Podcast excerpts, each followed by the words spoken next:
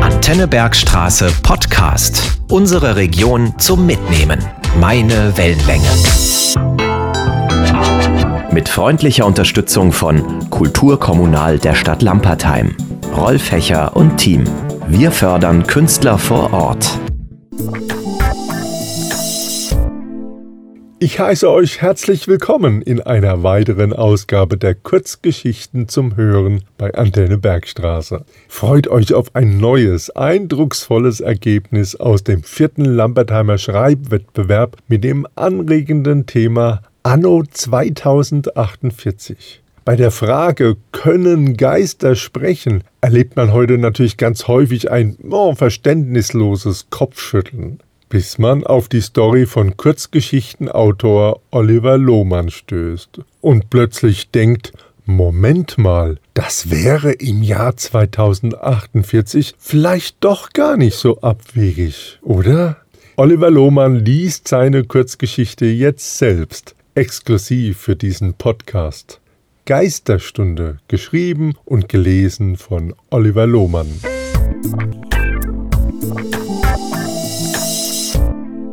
Geisterstunde von Oliver Lohmann.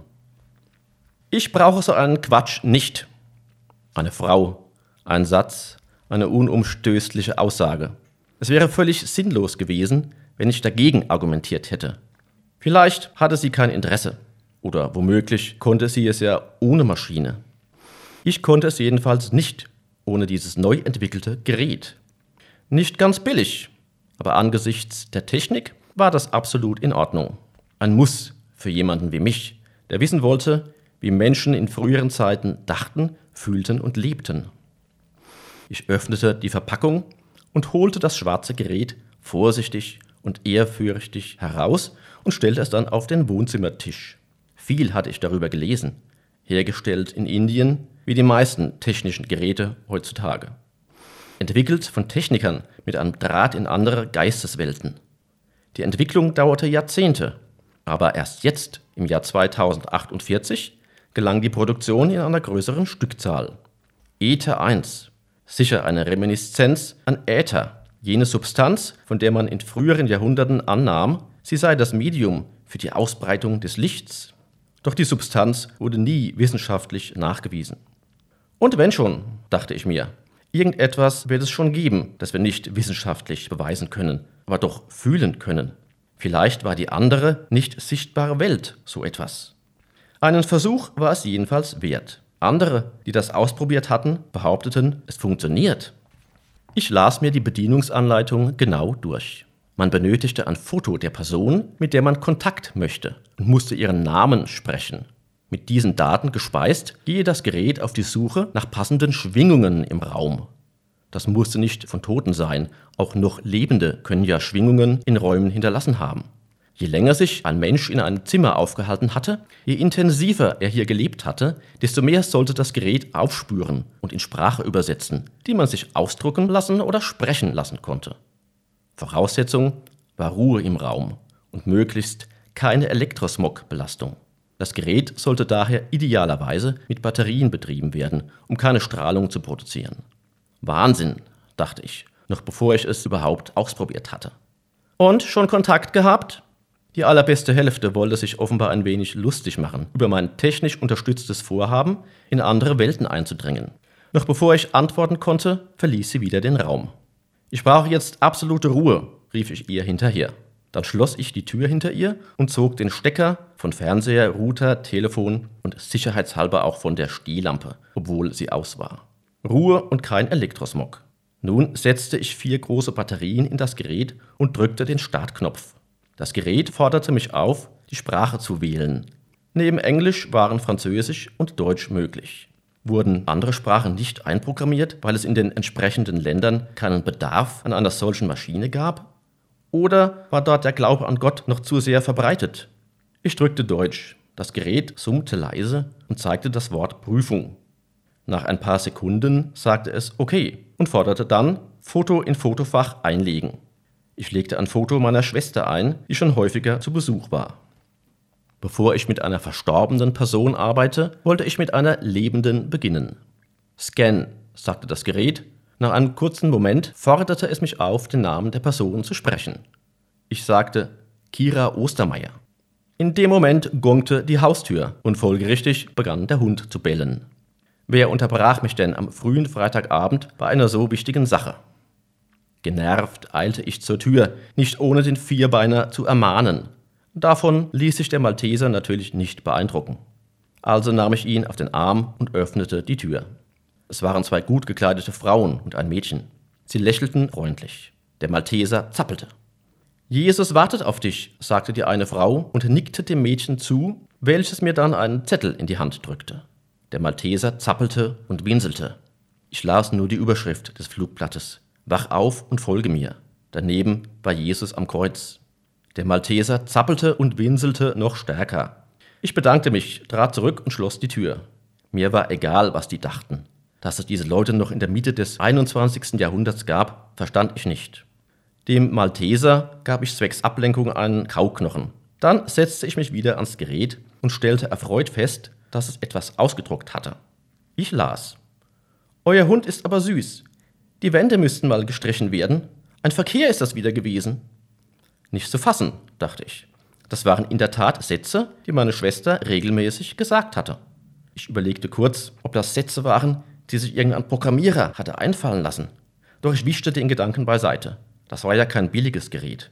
Es musste echt sein. Oder sollte ich zur Sicherheit mal ein Foto der allerbesten Hälfte einlegen?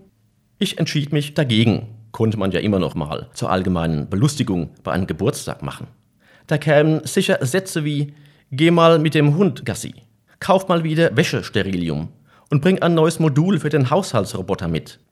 Ich schnaufte durch, legte das Foto meines verstorbenen Großvaters ein und sprach seinen Namen: Karl Ostermeier. In dem Moment machte der Malteser im Nebenzimmer Terz. Offenbar hatte der Nachbarhund gebellt, weil sein Herrchen von der Arbeit kam. Das war meist um diese Uhrzeit. Ich ging ins Nebenzimmer und ermahnte den Malteser, still zu sein, was ihn nur mittelmäßig beeindruckte, weil auch der Nachbarhund immer weiter bellte. Ein weiterer Kauknochen konnte ihn überzeugen, wieder still zu sein.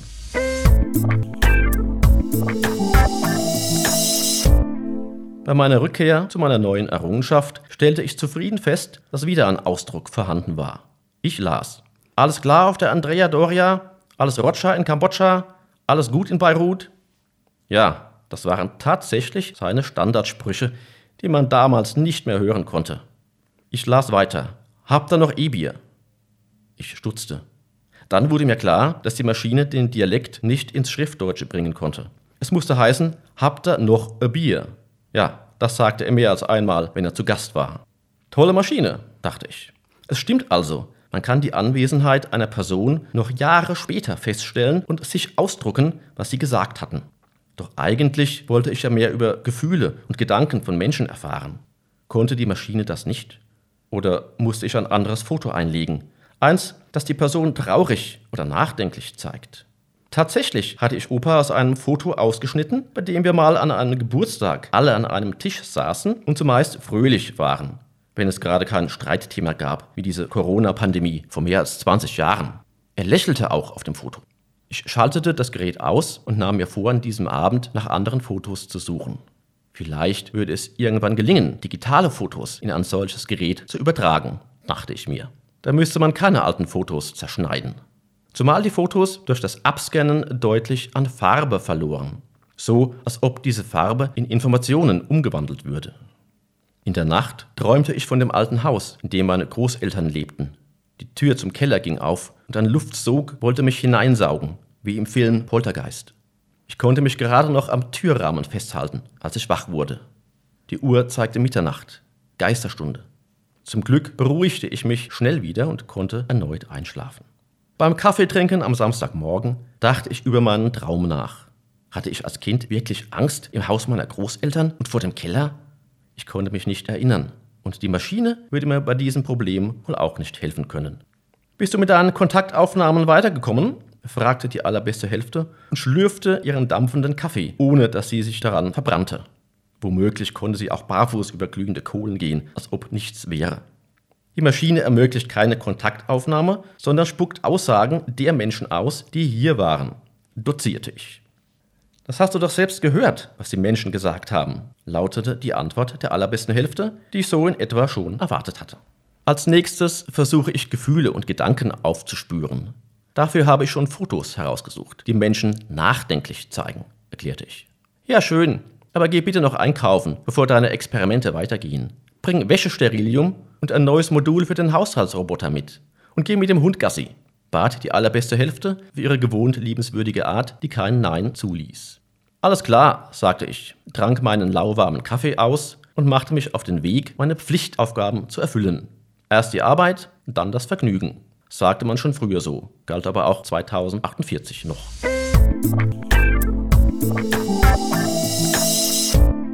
Nachdem ich alles Wichtige erledigt hatte, wollte ich mein Experiment fortführen.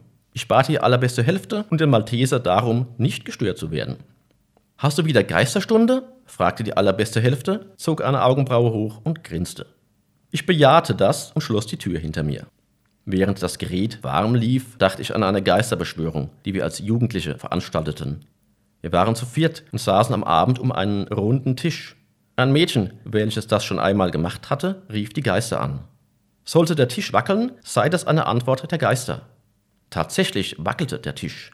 Das lag aber daran, dass das ein Teilnehmer mit Absicht verursachte. Echte Zeichen aus der Jenseitswelt gab es jedenfalls damals nicht.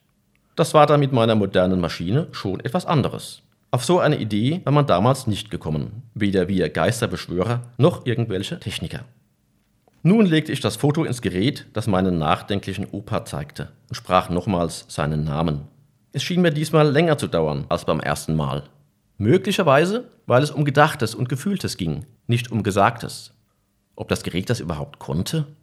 War es doch nur Geldmacherei? Dann endlich druckte es aus. Ich entnahm das Blatt und las.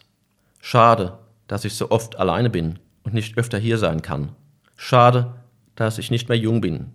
Schön, dass es allen gut geht. Meine Zeit ist bald um. Ja, dachte ich. Da war die Oma schon gestorben und er auch nicht mehr der Jüngste. Die Aussagen waren nachvollziehbar.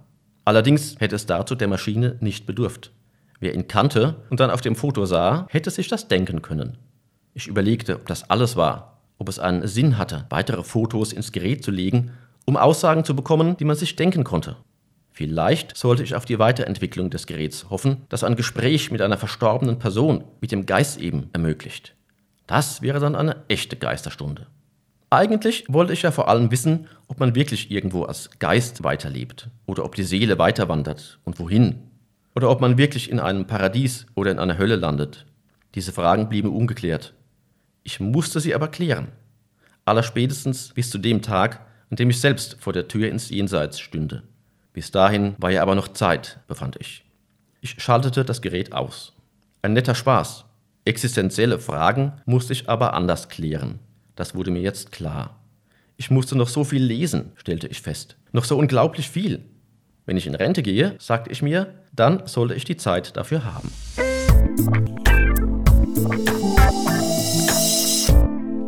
Der Abend war ein lauer Sommerabend. Unabhängig voneinander beschlossen die allerbeste Hälfte und ich, uns mit einem Glas Rotwein auf den Balkon zu setzen und den wolkenfreien Sternenhimmel zu betrachten. Wir bewunderten den herrlichen Vollmond, der die Nacht erhellte. War wohl nichts mit deiner Maschine? fragte die allerbeste Hälfte. Ja, gestand ich. Habe nichts Erstaunliches herausgefunden. Bisher jedenfalls. Ich werde es bei Gelegenheit nochmals ausprobieren muss ja wissen, ob es hier Geister gibt und was sie sagen. Das Wirken der guten Geister spürst du doch, und die bösen Geister haben wir schon längst verjagt, meinte die allerbeste Hälfte trocken.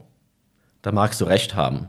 Mich quält nur die Frage, ob wir zu Geistern werden, und wenn ja, ob zu guten oder bösen, erwiderte ich. Irgendetwas von uns bleibt. Wir bleiben im Herzen derer, die uns vermissen werden, und unsere Seelen wandern weiter, sagte die allerbeste Hälfte mit einer unverrückbaren Sicherheit. Ich ließ mir ein Schlückchen Primitivo auf der Zunge zergehen. Mag sein. Aber spätestens, wenn die Erde von der sich gigantisch aufblähenden Sonne quasi verbrannt wird, ist es Schluss mit der Menschheit, ihren Geistern und Seelen, gab ich mit meinem astronomischen Wissen an. Meine Aussagen beeindruckten die allerbeste Hälfte allerdings so wenig wie die Ansagen, die ich gegenüber der Fellnase machte. Bis dahin hat sich der Mensch schon selbst ausgerottet oder ist zum Mars übergesiedelt urteilte die allerbeste Hälfte. Eine Frau, ein Satz, eine unumstößliche Aussage. Es wäre völlig sinnlos gewesen, wenn ich dagegen argumentiert hätte. In der Ferne schlugen die Kirchturmglocken zwölfmal. Mitternacht, Geisterstunde. Eine angenehme Geisterstunde, ganz ohne Geister. Zum Glück wohnen wir nicht an einem Friedhof. Dann könnte man nicht auf dem Balkon sitzen. Wer weiß, was da so aufstiege, sagte ich nicht ganz ernst gemeint. Da gab es von der allerbesten Hälfte keinen Widerspruch. In dem Moment fiel eine Sternschnuppe vom Himmel. Sicher wünschte sie sich etwas.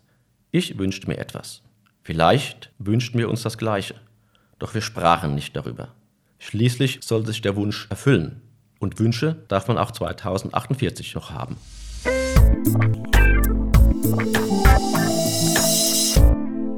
Das war Geisterstunde, ein Beitrag von Oliver Lohmann, eingereicht zum vierten Lambertheimer Schreibwettbewerb. Redaktion und Moderation Dieter Wagner. Autor und Sprecher Oliver Lohmann. Technik Dieter Wagner. Antenne Bergstraße. Meine Wellenlänge. Mit freundlicher Unterstützung von Kulturkommunal der Stadt Lampertheim, Rolf Hecher und Team. Wir fördern Künstler vor Ort.